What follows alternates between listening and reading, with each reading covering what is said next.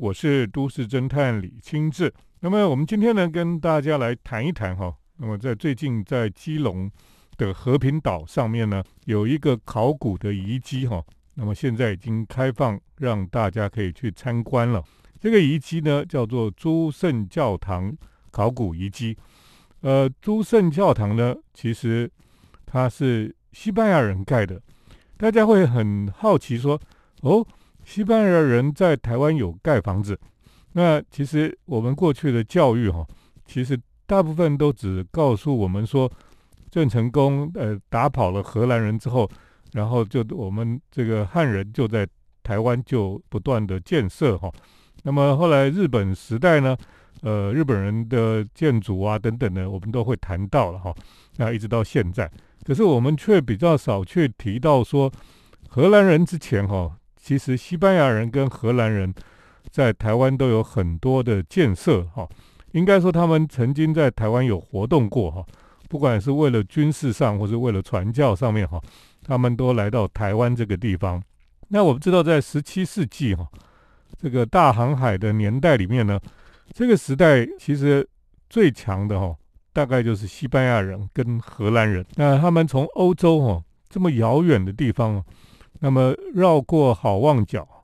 到印度哦，然后一直到呃这个东南亚，一直到这个呃台湾哈，其实到菲律宾，然后到台湾，然后一直北上呢，到了日本哈，所以呢，我们就发现哈，其实在那个年代里面，台湾也是有荷兰人跟西班牙人他们呃在这里经营的一些遗迹了哈。那我们也知道说，其实西班牙人呢。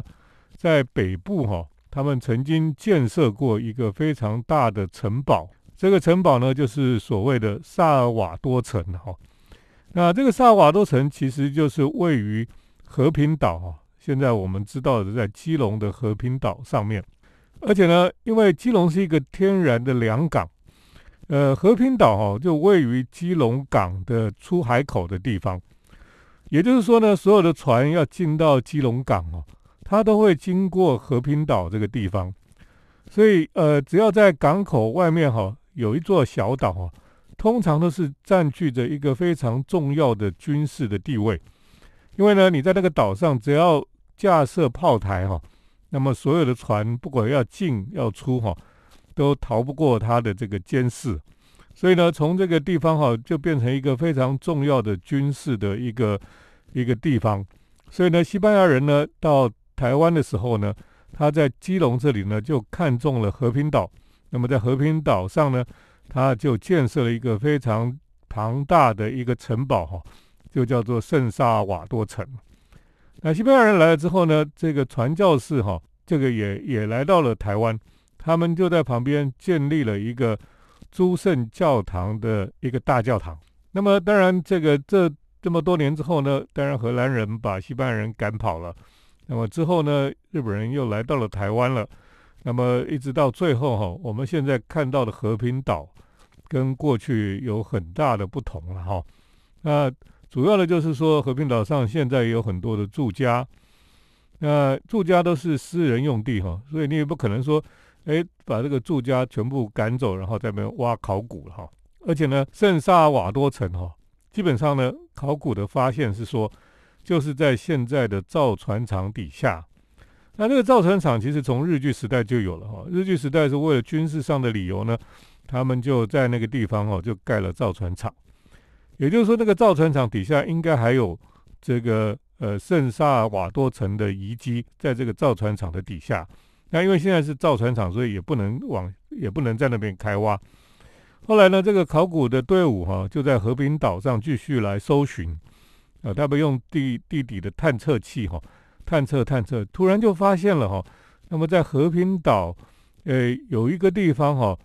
底下有有遗迹啊。那这个地方很有趣，是那个地方是一个停车场。因为呢，呃，和平岛上哦地有山嘛，所以那个地可以盖房子的地也不多。那很多地方都盖满了房子，密密麻麻的。可是有个地方就一直是一个停车场。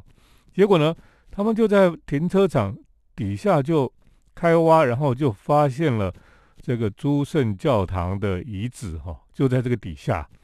这这其实是很很奇妙的哈，因为别的地方全部都盖满了房子，通常盖房子也会破坏到底下的这个呃遗址嘛，所以呢，可是这个这个朱圣教堂居然这个地方以前就是停车场，所以呢一直没有被破坏哈，所以一直遗留到现在被开挖出来哈，那也算是台湾的考古呃的一个重大的发现哈，所以呢，我们最近终于可以去看这个遗址哈，你如果去看了以后，就会有很多。不同的感想，哈，等一下我们继续来跟听众朋友分享。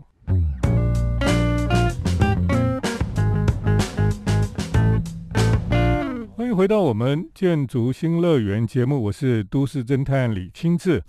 今天我们要来谈谈哈，那么在基隆的和平岛有挖出西班牙人在这个地方曾经建立过的西班牙的一个大教堂，哦，叫诸圣教堂了哈。那么，呃，这的确是考古学上的一个重大的发现，因为呢，我们过去哈都知道西班牙人在基隆有建设有一个圣萨尔瓦多城哦，那么巨大的城堡，可是一直都没有机会去挖出来。那考古学家他们就在附近哈，呃，一个停车场的里面呢，呃，往下挖的时候就挖到了，居然有一个大教堂的地基啊，哦，那个地基你就可以看到哈。那个教堂的规模其实也是不小的哈，听说哈可以有几百人在这里聚会，所以是一个呃当时也是一个非常大的一个教堂。那这个教堂呢，不仅是挖到了这个诸圣教堂的地基而已，还挖到了这个当中还有一些埋葬了一些人在里面。好，当然我们知道哈，呃，过去我们去欧洲哈，欧洲的教堂哈，有时候是在那个教堂的院子里面。有时候呢，就在那个教堂的里面地板底下哈，都会埋葬以前的一些圣人哈，或是一些这个呃这个教会的人，就埋葬在那个地方。那这个诸圣教堂里面也埋葬了一些人，而且呢，这些人呢，他们依照这个遗骸哈去检定哈，就发现他们是欧洲人哈，但不是我们当地的人。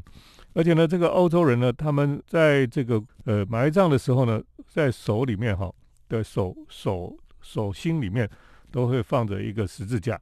那么这个十字架呢，也是跟我们现在看到的十字架比较不一样啊。那这个十字架呢，是在西班牙当时的一种形式的一个十字架哈，等于上面有有两横呐哈。所以呢，他们就知道说这个就是当时西班牙人哈啊他们的遗骸了。所以在这个地方挖出了包括西班牙的遗骸，包括西班牙诸圣教堂哈这个地基哈，所以其实就可以断定哈，过去我们都只是在这个呃历史典籍里面去找到的这些资料哈。那么今天我们终于可以真正的确认说，西班牙人在台湾是有活动哈，也曾经在这边跟历史上所记载的是一样的。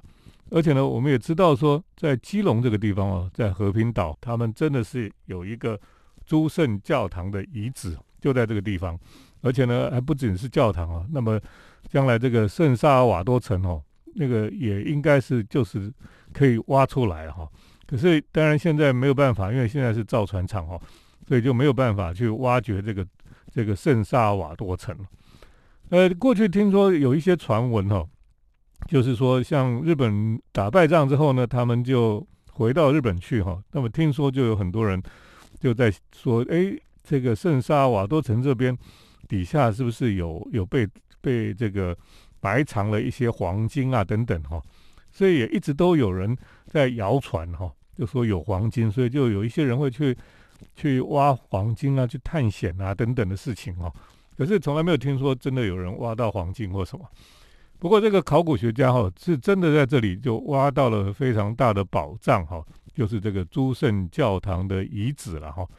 那这个当然里面没有黄金了哈，可是基本上对整个历史研究的人来讲，这是一个宝藏哈，因为就可以发现说这里原来就是很重要的一个遗址。可是遗址哈挖了以后就就是露天了，所以呢，因为基隆常常下大雨哈，这个大雨冲刷下去哈。这遗址就会遭受破坏，有一些东西就可能会坏掉。所以呢，他们这个考古的团队哦，跟后来这个他们就努力哈，就去做了一个很巨大的一个棚架哈，这个棚架呢，呃，当然你棚架也是要有有支柱哈，要柱子，可是柱子下去之后又不能破坏这个遗址哈，所以呢，这个柱子在中间不能有柱子撑着哈，也就是说你那个跨距要很大，这个棚架要很大，可是呢中间不能有柱子哈，柱子都只能在外围而已，所以呢这个结构上哈就要很轻巧，可是又要能够挡住风雨。又要能够这个，又要能够呃屹立不摇啊哈，所以其实这个技术上就比较高哈。那么他们找来德国的公司哈来做的一个棚架哈，哎结构上哈都非常厉害了哈。所以你现在去看的时候哈，它除了有一个很大的棚架哈在上面，那么底下呢就会设立了一些木栈道，你可以走在那个木栈道上面，然后就跟着这个木栈道哈，你就可以把这个遗址哈。绕一圈哈，然后你可以看到底下这个遗址上面的这一些呃地基啦，还有这些挖出遗骸的洞哦，有一些挖出遗骸会有一个一个洞穴一样，所以去参观这个地方哦，现在已经已经开放可以参观了。去参观呢，我们就突然觉得哈，我们跟西班牙好近好近哦，你会感受到说，原来这个地方西班牙人在这这个三四百年前就来过了哈。那原来台湾跟西班牙其实不远哦，那么这感觉上就会觉得很接近哈。等一下再继续跟大家来分享。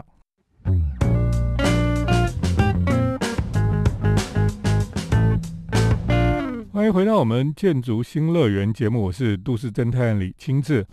那我们来谈谈哈，就是在和平岛上面挖出来的西班牙人的遗遗迹了哈。就是诸圣教堂的遗址，那么这个考古遗址呢，现在已经开放哈，那我们都可以去参观这个地方，而且呢，他们盖了一个很大的棚架哈，然后这保护这个遗址不会受到风雨的破坏，而且呢，让参观的人就很方便，可以在这个巨大的棚架下面哈，来参观这个遗址，好好的来研究一下，呃，遗址的屋顶哈。如果我们从附近的山头上往下看哦，那个屋顶上其实是有有一个图案在。原来那个图案呢，就是挖出来的遗址那个地基的遗址的形状哈，就把它画在这个屋顶上面。所以如果从比较附近比较高的山坡上看下去，就可以看得到这个呃遗址的形状哈。那么被画在这个呃棚架的屋顶上。我们到和平岛上哈。我们通常现在都会去这个呃正滨渔港哈，那边有彩色屋嘛哈，那么大家都很高兴去看那个彩色屋，而且呢，在城市博览会的期间呢，他们晚上还在彩色屋上面哈，用投影机哈，在对岸哦，用投影机呃放这个动画一样的这个呃幻幻灯秀哦，那么非常的有趣啊哈。那当时哈，那每个晚上哦，就有很多人就聚集在这个正滨渔港。彩色屋的对面哈，那隔着渔港哈，看这个彩色屋上面的幻灯秀，其其实非常有趣哈。呃，原来这边死气沉沉，原来这边已经没落了哈，现在又开始复苏起来。那如果在真滨渔港逛完之后哈，那么其实有力气的人还可以走到和平岛上去了。那因为和平岛呢，我们现在很难感受到它是一个岛，因为我们那个桥很方便，就走过那个桥就到了。其实那个是一个岛。等于说它就是一个离岛一样哈，它就其它其实是跟台湾本岛是离开的，只是呢离开的不远哦，它就是中间有一个水道哈，就叫做八尺门的水道了哈。那以前呢，这个当地哈那时候其实没有太多，我们当地西班牙人来的时候没有看到太多的汉人哈，在基隆那边哈，呃可能有一些，可是不多。那么呃原住民。是主要是当他们遇到的就是原住民哈，那原住民是巴塞族，呃，巴塞族是非常懂得这个经商贸易哈的一个族群啊，那他们就会跟西班牙人哈来交易啊，他们会跟他们交易，而且呢会跟他们做生意，呃，所以呢这个巴塞族的人哈就很聪明。他们懂得跟这个外国人来用各种方式来做以物易物啊等等的这种交易了哈。那么甚至连后来荷兰人哈，他们也可以跟荷兰人来做生意。所以呢，在这个呃圣萨瓦多城附近哈，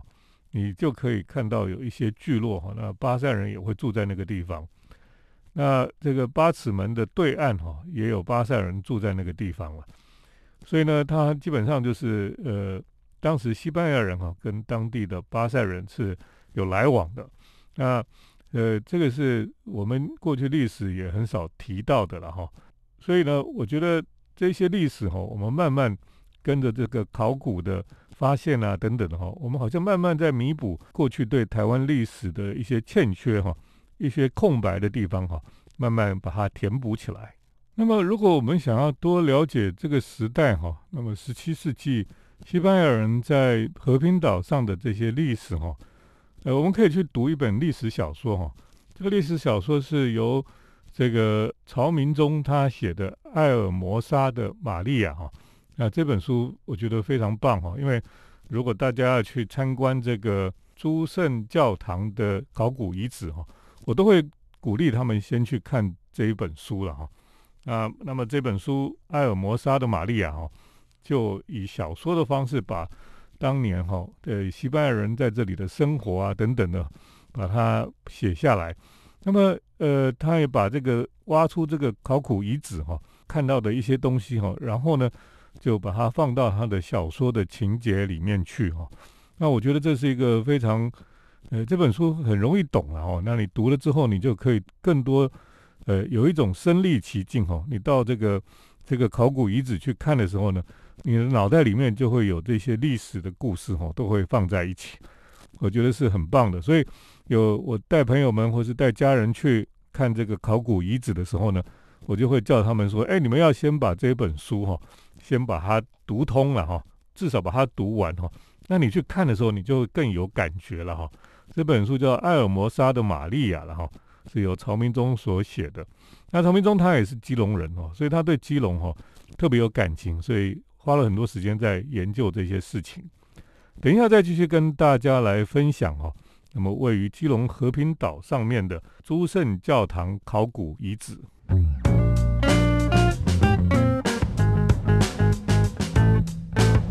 我是都市侦探李清志，今天在节目当中呢，跟大家来介绍哈。那么，在基隆和平岛上面一个发现哈，就是诸圣教堂的考古遗址了。那这个考古遗址呢，现在已经可以开放，让大家可以去参观了哈。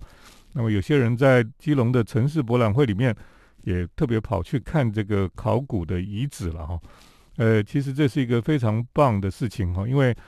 我们都知道西班牙人来过台湾哦。那么在基隆，他建立了圣萨瓦多城哈，然后也盖了这个诸圣教堂。可是过去一直没有实际的发现，那么现在终于在考古上面哈，我们就发现说哦，原来在和平岛上面哈，就挖出了这个诸圣教堂。的遗址，哈，那么甚至还有遗骸在这个底下了，哎，这是其实是一个很重大的发现。那过去呢，我们有一种非常憧憬，哦，就是对考古这件事情很憧憬。可是以前我们都觉得好像台湾啊挖不出什么东西了，哈，因为台湾感觉上好像觉得台湾好像没有什么历史了，哈。那如果相对于对岸，哦，这个中国大陆，中国大陆几千年的历史。随便挖都可以挖出什么东西来哈，那么甚至呢，在欧洲也是哦，到处都是有人在挖考古的东西了哈。呃，特别是像 英国哈，英国听说呢，在疫情期间呢，很多人被关在家里哈，那他们就在自己的后院就开始挖东西，结果呢，很多人挖到罗马时代的硬币呀，罗马时代的一些这个陶器啊等等的，所以呃，听说在这个疫情期间呢。在后院挖到以前考古的东西的人还真不少哦，所以这其实是非常有趣的哈。那么在台湾哈，其实我觉得应该也是挖得到一些东西哈。那么呃，台湾其实是一个岛国哈，那么从过去到现在哈，有不同的文化、不同的文明哈。那么在台湾有建设、有互动啊等等的哈。那么我们可以说最早哈，就是这个从。呃，西班牙人哈，他们来到台湾了哈。那西班牙人当然他们最重要的传教的基地，其实在菲律宾了哈。那么到了台湾哈，那么荷兰人也是，荷兰人甚至哈，他们呃看到了这个台湾哦，那么他们也想办法哈，在台湾建设，从南到北这样子。那甚至呢，荷兰人也到了日本哦，所以后来日本呢锁国之后呢，他们唯独就跟荷兰人做生意。他们而且呢，他们做生意是把它限制在这个呃长崎的这个也是港湾的一个小小的岛上面。可是他们就跟荷兰人做生意，可见呢，这个荷兰人哦是很会做生意的人哦。那么呃，西班牙人因为他有另外还有传教的需要。所以呢，他去的地方哈，他都有这个教会的人哈，去那个地方，那他们也建立教会，建立教堂哈。那么在那个时候呢，在基隆和平岛上面，就盖了这个圣萨瓦多城。那么另外就是一个有有一个大型的建筑，就是诸圣教堂。那旁边当然还有一些房舍，呃，所以你可以想象哦，其实诸圣教堂没有放在这个圣萨尔瓦多城的里面哈，它是放在外面的哈。可见这个城堡哦，就真的是一个城堡，它就是一个比较军事化的一个城堡。那么它位于就在岛的边边上哦，它控制的整个基隆港的进出啦。呃，这样的一个很大的城堡哈，那么但现在已经看不到了。可是呢，旁边你可以想象，当年旁边有房子啊，有有教堂啊等等的哈。所以呃，在那个年代里面哈，也是非常有趣的哈，在当时。呃，一个从大老远的欧洲来到台湾哈，然后在一个小小的和平岛上哈，他们建立了等于说是滩头堡一样。那么在那里呢，他们也跟当地人哈，这个巴塞族他们来往哈，然后也做生意啊等等的。呃，这个都是非常有趣的了哈。只是我们真的在过去的历史里面哈，他从来没有告诉我们这些事情。不过随着时间的不断的演进哈。那么考古学家他们的努力哈，我们慢慢可以重新去建立我们台对台湾的历史观哦，或者说我们可以重新去看见说，原来哎我们在台湾我们过去都很熟悉的就是日据时代的建筑哈，那日据时代之前又是什么呢？日据时代之前荷兰人或是西班牙人他们在台湾建立的东西又是什么样子呢？哦，我们慢慢慢慢就会开始去了解了哈。其实我觉得，诶，这个去看这个诸圣教堂遗址哈，就让我觉得哦，原来那个几百年前哈，西班牙人来过台湾这件事情啊，你会觉得不是那么的遥远哈，也不是那么的空洞哈，因为他就是可以看到有这个遗址在这里，甚至呢有遗骸哈被葬在这个地方，所以呃，去参观这个考古遗址哈，可以重新把这个几百年的时光哈重新拉近哈。让我们可以重新去呃体验认识台湾的历史了哈。好，今天跟大家介绍的这个呃基隆和平岛诸圣教堂考古遗址，就跟大家来谈到这里。接下来呢是都市侦探的咖啡馆漫步单元。都市侦探的咖啡馆散步。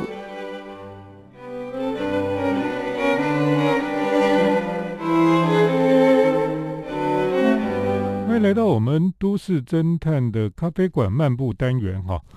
那我们在这个单元里面比较少介绍连锁咖啡店因为呢，我们觉得独立咖啡店是比较有特色的哈。可是呢，今天要跟大家来特别介绍，那么星巴克连锁咖啡店呢，他们其实在全国哈有很多非常有特色的咖啡店。那么我特别觉得星巴克哦，他们。很喜欢找老房子来改造，所以呢，就有几家非常有特色的星巴克的老屋咖啡店。那我觉得今天就来特别跟大家来介绍，星巴克其实有很多用老房子改造的咖啡店。那其中呢，包括这个呃，我们知道哈，其实最有名的哈，有一家就是在保安街哈，保安街口这栋非常华丽的。老房子所改造的星巴克哈，其实这个房子呢本身其实就已经很华丽，它本来是台凤他们的资产，所以呢你在那个建筑物上面哈，还可以看到有凤梨的雕刻在上面，还有蜜蜂的雕刻在上面，所以呢这非常漂亮的一栋老房子。可是呢他们当初哈为了要盖大楼呢，就特别保留了老房子前面的立面。然后后面再盖起这个高层的大楼，所以呢还好有算是有保留了一部分哈，所以那个前面保留的老房子的部分呢，就由星巴克进驻了。那么包括一楼、二楼、三楼哈，都是星巴克的这个呃咖啡店。这个保留的方式呢，算是呃台湾比较最早的这个保留立面哈，然后后面盖大楼的一种方式了。而这种方式呢，在日本哦，现在像东京哈，像丸之内区哈，就有很多老的这种办公大楼，它就故意保留立面，后面再长出新的摩天大楼出来哈。那算是有兼顾到这个历史保存，又不会停止他们的这种开发哈，所以也算是一种折中的方式了哈。那星巴克保安店哈，因为它二楼哈刚好前面。就有很漂亮的柱子，还有那个漂亮的雕刻的柱头哦。你在二楼那个窗户边哈喝咖啡哈，你就可以看到这种古典的柱子哈，其实是非常特别的。而且呢，这个整个店的风格哈，感觉上还是与这个老的建筑哈，哎，还蛮搭调的哈。所以这个是可以说是星巴克哈，呃，最美星巴克了。你如果要形容的话哈，那么另外呢，除了呃，台北市除了这个这一家之外，哈，在城中区哈，呃，也就是在重庆南路跟衡阳路的交口，也有一间老屋的星巴克。那这个老房子呢，它基本上也没有再去给它假装说它是多么的呃华丽的雕刻，没有，它就尽量保存老房子的立面，哦，然后就是不要加太多的东西，就做了一个这样子的。呃，星巴克的门市了，它的旁边哈，它的对面就是金石堂，以前的金石堂，然后呃正对面呢，就是斜着正对面，就是早期的呃东方出版社了哈，还有另一边就是正中书局。那这些老的建筑基本上都已经都被改造过了哈，那只有这个星巴克哈，这个还算是有保留老房子的样子哦。那呃，星巴克呢，另外在阳明山哈，就是草山那里哈，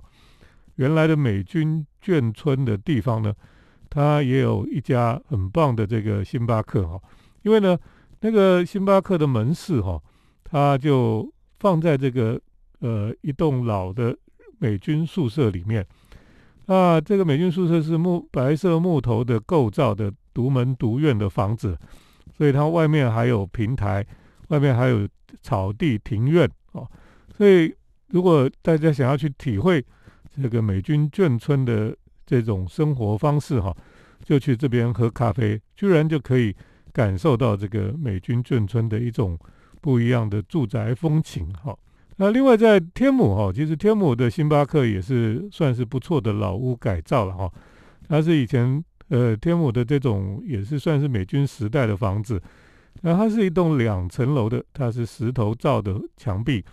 那有庭院，哦，所以改造成咖啡店也是非常的漂亮。